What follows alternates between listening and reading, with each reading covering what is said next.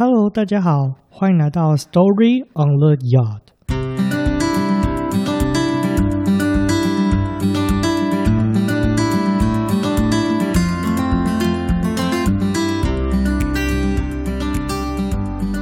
庭院上的故事，你今天的故事是什么呢？What is your story？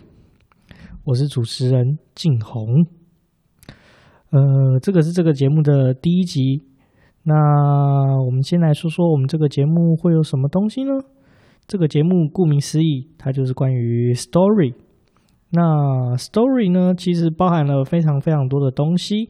那我们在这个节目呢，我们可能会聊一些说书，那我们会聊一些历史故事或人物的故事，或者是呃一个景点地区。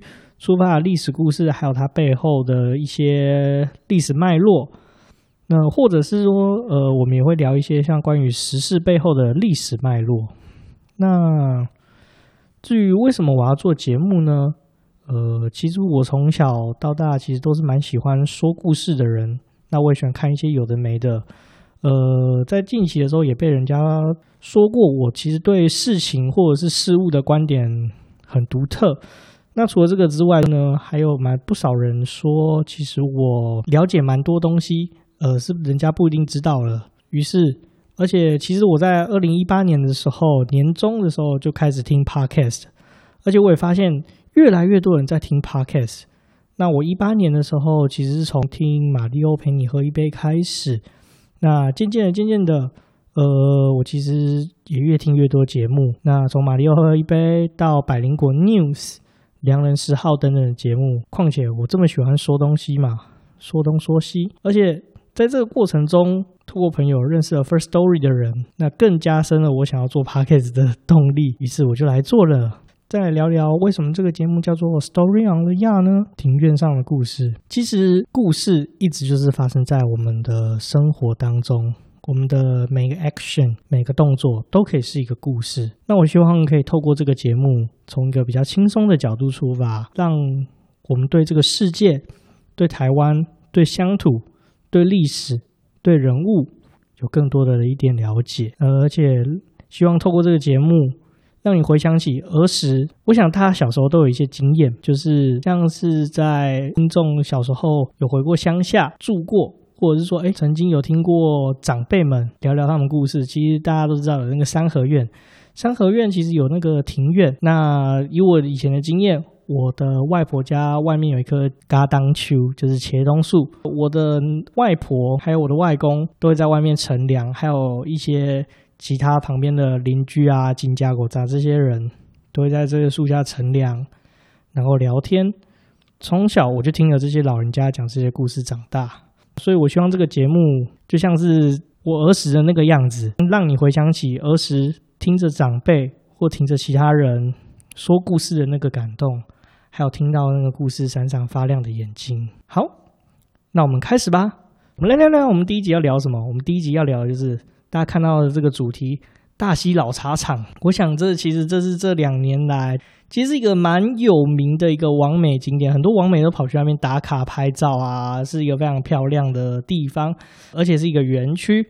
那其实它最有名的就是就是这个的建筑物外面有一个大写着“大溪老茶厂”的一个白墙，还有它二楼二楼的地方有很多的窗户，拍起完美照来是非常的漂亮，而且有可以做一些非常一些景深的照片。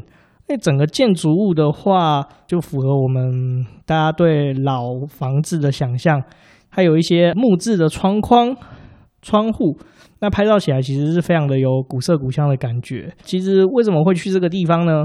他连假的时候，我女朋友一直吵着说要带她出去玩，因为我也大概一两个月没有带她出去玩了，她快被我闷坏了。后来想一想，这个假期又不想去太远的地方，而且最近疫情又有点在发酵。所以就决定简单来带了一个一日游小旅行，所以我们就决定去大溪。那大溪的话，因为我女朋友喜欢拍照，那我就选了大溪老茶厂。其实一开始我对大溪老茶厂没什么印象，就觉得说它就是个网美点。结果殊不知去了之后，哇，真非常的惊艳呐！它其实是非常有故事的一个地方，甚至还跟台湾人去日本会带的一个伴手礼日东红茶，居然是有些关系的。这让我非常的惊讶。现在聊聊大溪老茶厂这个地方。这个地方的话，你要去的话，基本上就是要开车。因为为什么要开车呢？因为其实这附近其实交大众运输交通工具其实并不是那么的方便，所以说呢，真的是要开车。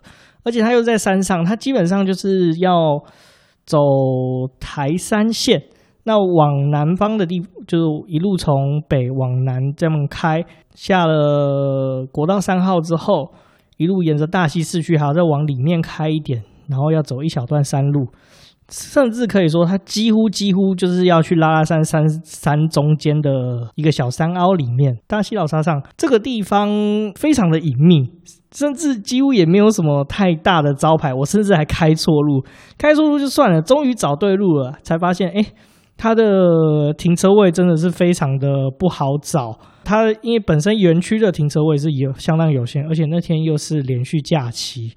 所以其实也并不是太好找车位。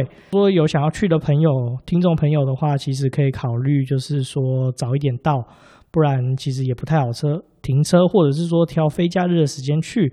那另外这个园区并不是免费的哦，它还要再收门票，是一百块。不过这个门票可以抵消费，这个消费就是园区内基本上就是它贩售的一些茶品啊，或者是它园区内还有一个餐厅。可以喝下午茶，或者是抵园区内这个下午茶餐厅的餐费，我觉得也相当不错。而且这个整个景点，我认为收一百块是相当的值得。再回到这个大溪老沙场，为什么我觉得它有趣呢？其实我一开始到那个地方，就我就想说，就帮我女朋友拍拍完美照，让她在 IG 上 po 文，开开心心这样就好了。结果我发现。它其实是有导览的，我就很好奇，因为其实我到一个景点，如果说能够参加导览，那我几乎都一定会参加导览，因为对我来说，导览是可以迅速认识这个地方，它背后的历史跟文化脉络，还有它的前世今生。这个导览的话，大概是一个小时。我后来回来之后有查了一下，一天中有两场，第一场是在早上十一点的时候，第二场是在下午两点半的时候。那我参加的是下午两点半的那一场，而且老实说。说我为了帮我女朋友拍照，大概前五到十分钟其实是没有参加到的。其实我是觉得有点可惜。后来我就回到家之后，参加完这个导览之后，我就找了一些史料，就来后来才发现说，哇，这真的是一个真的非常非常有历史的地方。首先，我们来聊一聊这个导览好了。这个导览大概时间是一个小时，讲的内容其实蛮广的，从这个老茶厂它的历史。那在讲到说，呃，这个老茶厂公司台湾农林公司，其实它的历史可以再追溯到日本时代的三井和明会。那这个待会我们会讲到三井和明会是什么东西。那一直到战后到现在，那还提了一些日东红茶的故事。这个导览除了这些故事以外呢，它其实还有带你去参观茶厂怎么制茶，还有以前制茶跟现在制茶的不同。以及教你判，就是教你怎么泡茶，这是很有趣的。我以前到现在都不知道，原来说泡绿茶跟泡红茶的温度是要不一样的。那怎么泡茶才不会涩？那冷泡茶又该怎么泡呢？这个导览都会教你哦。再来是另外一个地点，就是其实大家都不太清楚说怎么区分所谓的乌龙茶、红茶跟绿茶。到底什么是乌龙茶，什么是绿茶，什么是红茶？那这边都会教你分辨。就我也不太讲太多，其实这个有趣的事情就留给你们亲自去园区去了解。那我这边就简单讲一下怎么判定所谓的绿茶跟红茶，还有乌龙茶好了。大家在市面上常看到说，尤其是乌龙茶，有什么文山包种茶、什么冻顶乌龙茶，一大堆这种很莫很长很复杂的名字，其实很简单。判定它是红茶、乌龙茶还是绿茶，其实用发酵程度，反而它背后的名字并不是这么有关系。我们现在讲红茶，红茶就是所谓的全发酵茶，绿茶的话，简单来说就是不发酵。那乌龙茶。就是介于中间，就是它是半发酵，可能三十 percent 的发酵啊，五十 percent 的发酵，或者七十 percent 的发酵。那么刚刚讲的那些什么洞顶乌龙茶、东方美人茶，其实并不是代表说，哎，它就是特定什么茶什么茶。很简单，中间这些东西，我刚刚讲的什么东方美人茶、洞顶乌龙茶，它就是一个很大的分类，它就是半发酵的乌龙茶，或没有达到全发酵。跟没有达到不发酵，那它其实就可以被归类为乌龙茶。所以其实这是非常广泛的一个分类法。那除了教你怎么泡茶以及分辨红茶跟绿茶以外呢，它还有聊聊说，哎，这个建筑物的历史。那我们就开始吧。我们来聊聊大溪老茶厂的历史。这个大溪老茶厂呢，其实追溯到大概一八九九年的时候，日本三井和明会这个公司来台湾开做茶园。这个时间点呢，我印象中好像是离甲午战争，因为我记得甲午战争台湾割给日本的时候是一八九五年。在其实间基本上是日本日治时代的初期，三井和明会就来到台湾。来盖茶厂。那我们先来聊聊三井和明会是什么样的一个组织。三井和明会其实就是日本的四大财阀。这四大财阀的话，就在日本在二战之前，基本上就是只手遮天，撑起日本各个领域。三井就是其中一个。那四大财阀，我就讲两三个比较知名、大家知道的财阀，就是三井集团、三井财阀。三菱财阀，哦，三菱大家都有听过了吧？大家有听过三菱汽车啊，三菱重工啊。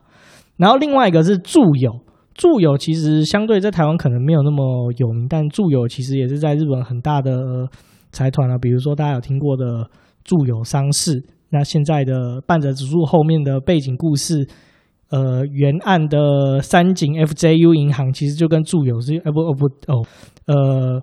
三井跟住友后来有合并了一间银行，那其实这也是属于住友集团的资产。在台湾，基本上这几间大型的财阀都是有做商社的，就像三井物产，这个大家应该有听过；三菱商事，还有住友商事这几间大公司。那我们再绕回来，我们三井，所以三井的和明会。基本上就是三井财阀下辖的一个公司。那其实它在殖民地，大家都知道，日本其实有殖民过韩国，当时称作朝鲜。那这个三井和明会的部分，其实就也有在殖民地经营一些事业，是就决定来到台湾，来台湾种茶。因为毕竟以日本的纬度来说，其实并不是那么适合种茶的。那台湾的纬度的话，其实是比较适合种茶。所以日本就选定台湾作为种茶的一个基地，因为日本产的是比较好的绿茶，但是如果要做红茶的话，那还是必须要到台湾才可以。土壤啊，相关的地纹是比较适合制作红茶的。所以一八九九年就来新建了，就来台湾开拓茶园。那在一九二六年的时候，就在台湾新建了新式的制茶工厂——角板山工厂。其实原先它只有生产包种茶跟乌龙茶，简单来说就是生产半发酵茶。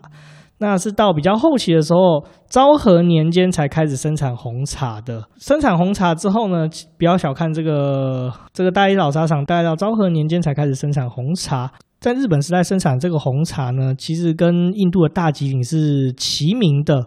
在一九三三年的时候，原本三井的红茶是就只是很单纯的叫三井红茶，后来才在一九三三年的时候改名叫日东红茶。对，就是现在我们去日本玩会买的那个日东。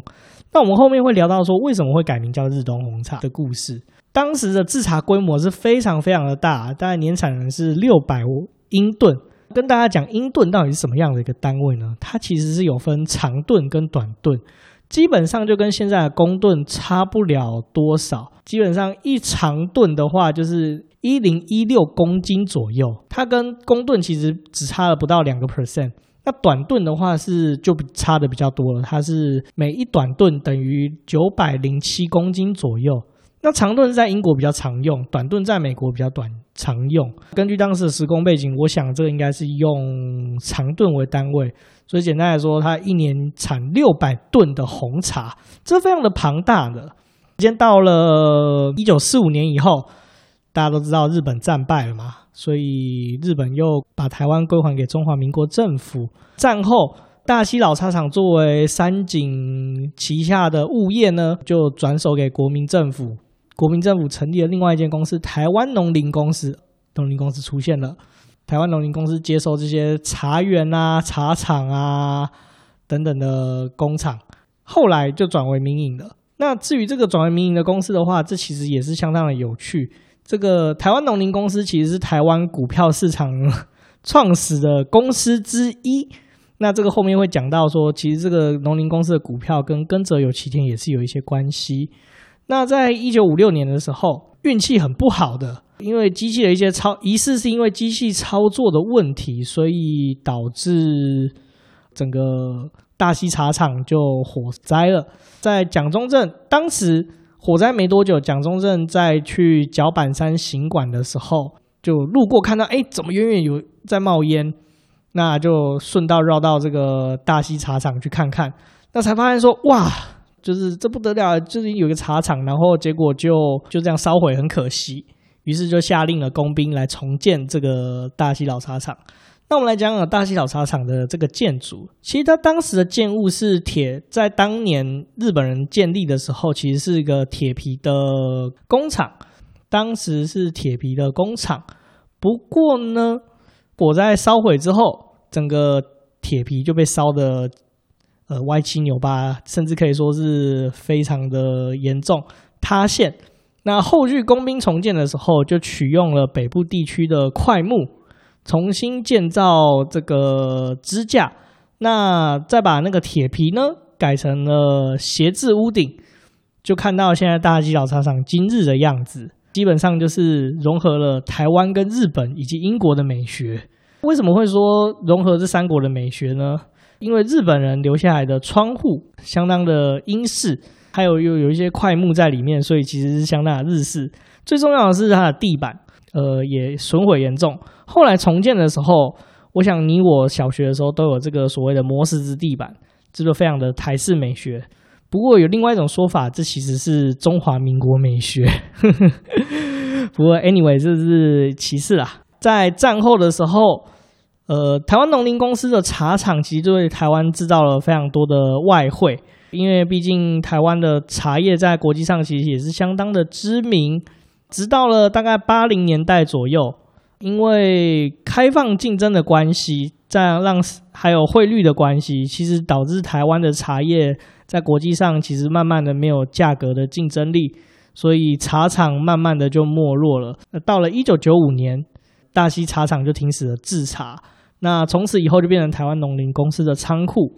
后来其实也荒废了一阵子，直到了二零一零年，台湾农林公司经历了一些换血以后，决定重启这个地方，把这个地方整修。在二零二一零年的时候重新整修，那这个重建的工程到了一二零一四年才完成，才见到就是我们现在的这个样子，就是结合结合观光农园及历史文化遗迹的茶厂，而且并且重新的在大溪老茶厂这个地方制茶。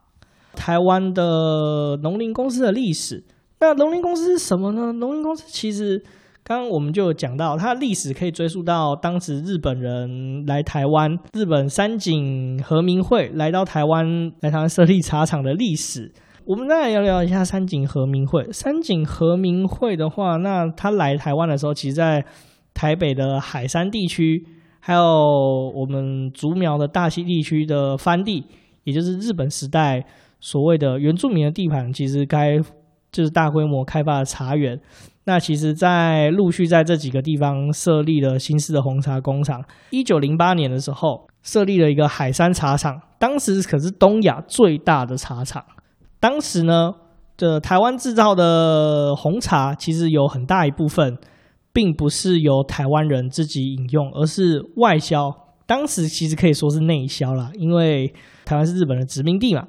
就内销到日本本土，就所谓的内地做使用。这样，当时日本时代三三井和明会所设立的茶厂，当时的红茶其实非常有名的哦。它跟印度大井齐名的原因，其实是在一九三七年的时候，日月潭红茶，日月潭红茶其实是当时三井在台湾的其中在日月潭的一个茶厂。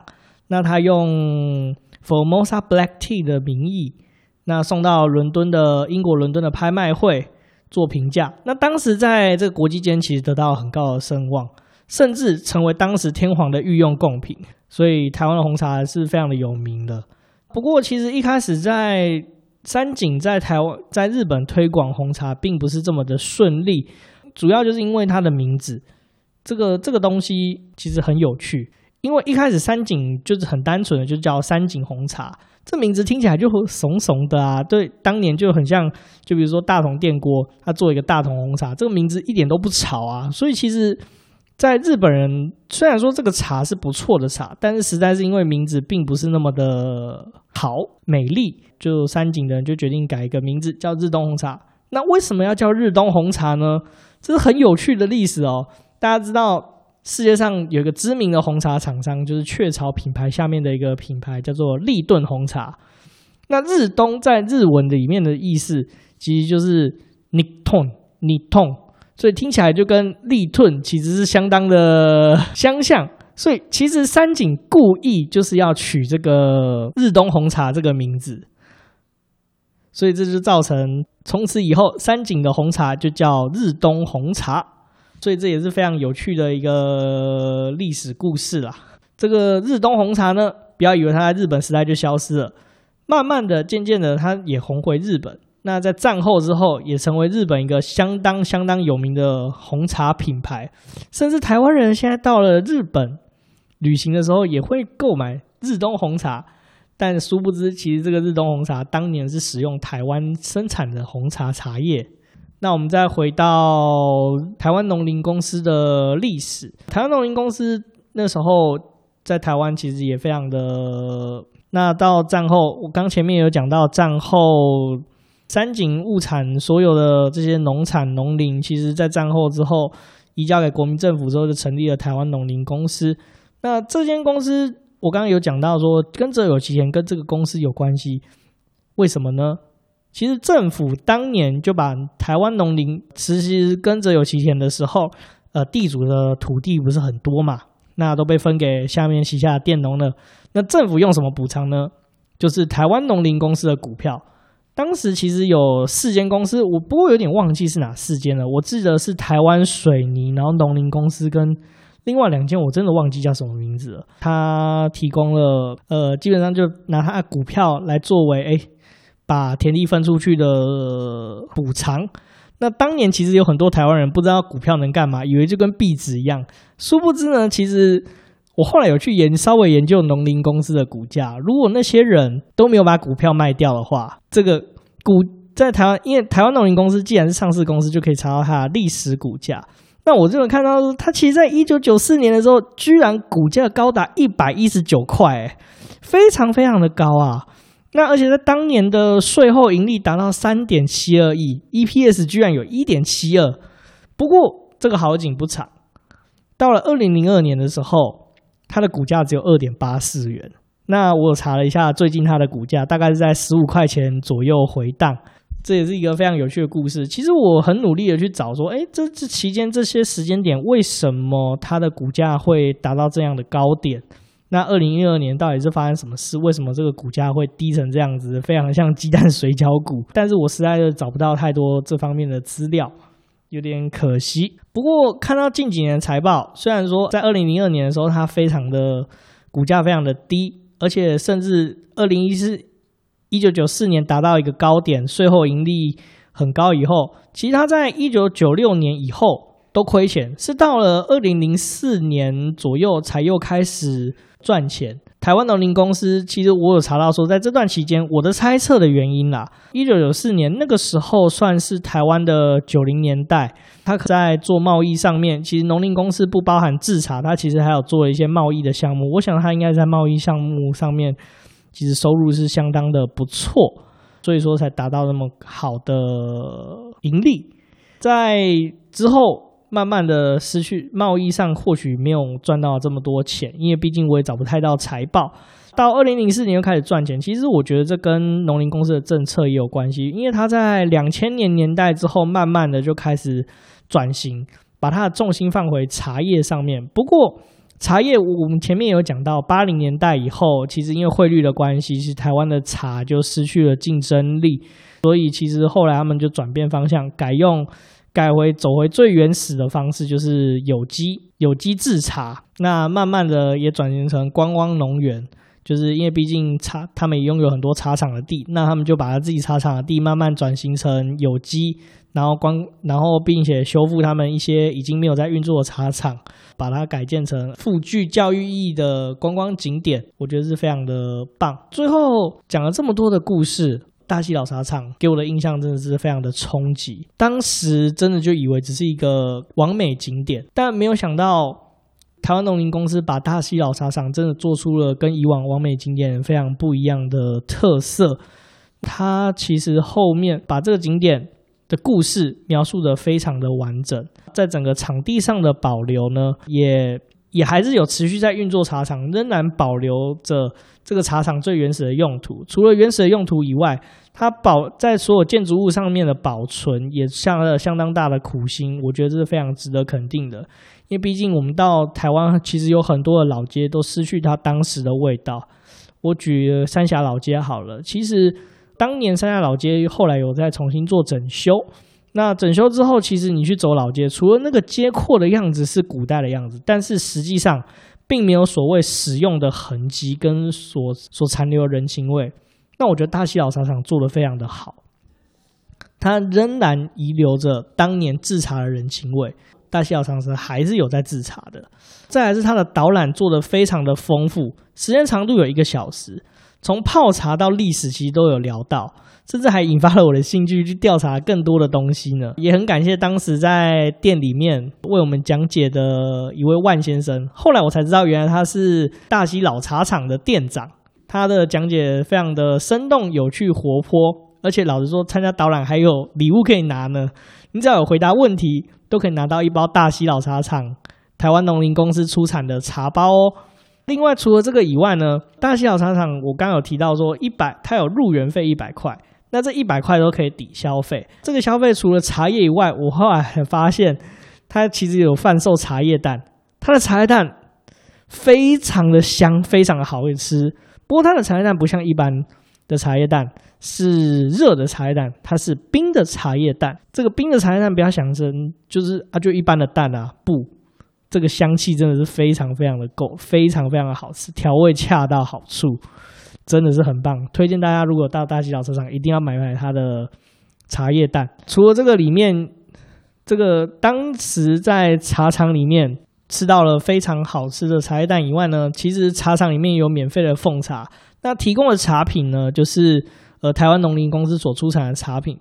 当天有喝到蜜香红茶以及所谓的台湾茶十八号，就是我们所谓的日月潭红茶。喝下来的感觉是，其实比起蜜香，我还是比较喜欢台茶十八号，因为毕竟多年以前也在日月潭有喝过相当不错的台茶十八号，这个味道其实对我来说是比较浓郁的，非常真的是很喜欢台茶十八号。那我。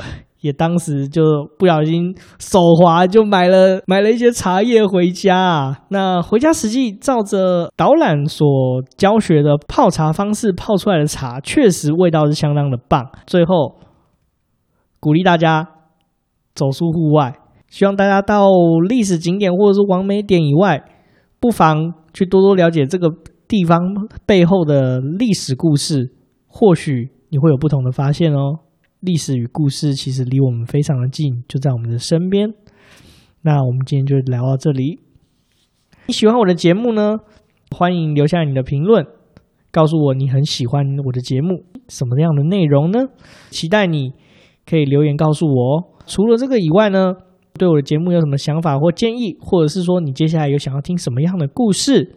那欢迎也留言告诉我，或者是写信到我的信箱，我信箱等一下会写在下面后面。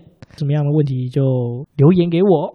除了这个以外呢，我的节目呢在 Apple Podcast、Spotify 跟 First Story 上面都可以收听得到，当然也不妨推荐给你的亲朋好友。这三个平台呢上面也有非常多其他有趣的节目，也欢迎大家去收听。那最后，谢谢大家今天的收听，谢谢你今天收听《Story on the Yard》庭院上的故事，我是静红，我们下回见，拜拜。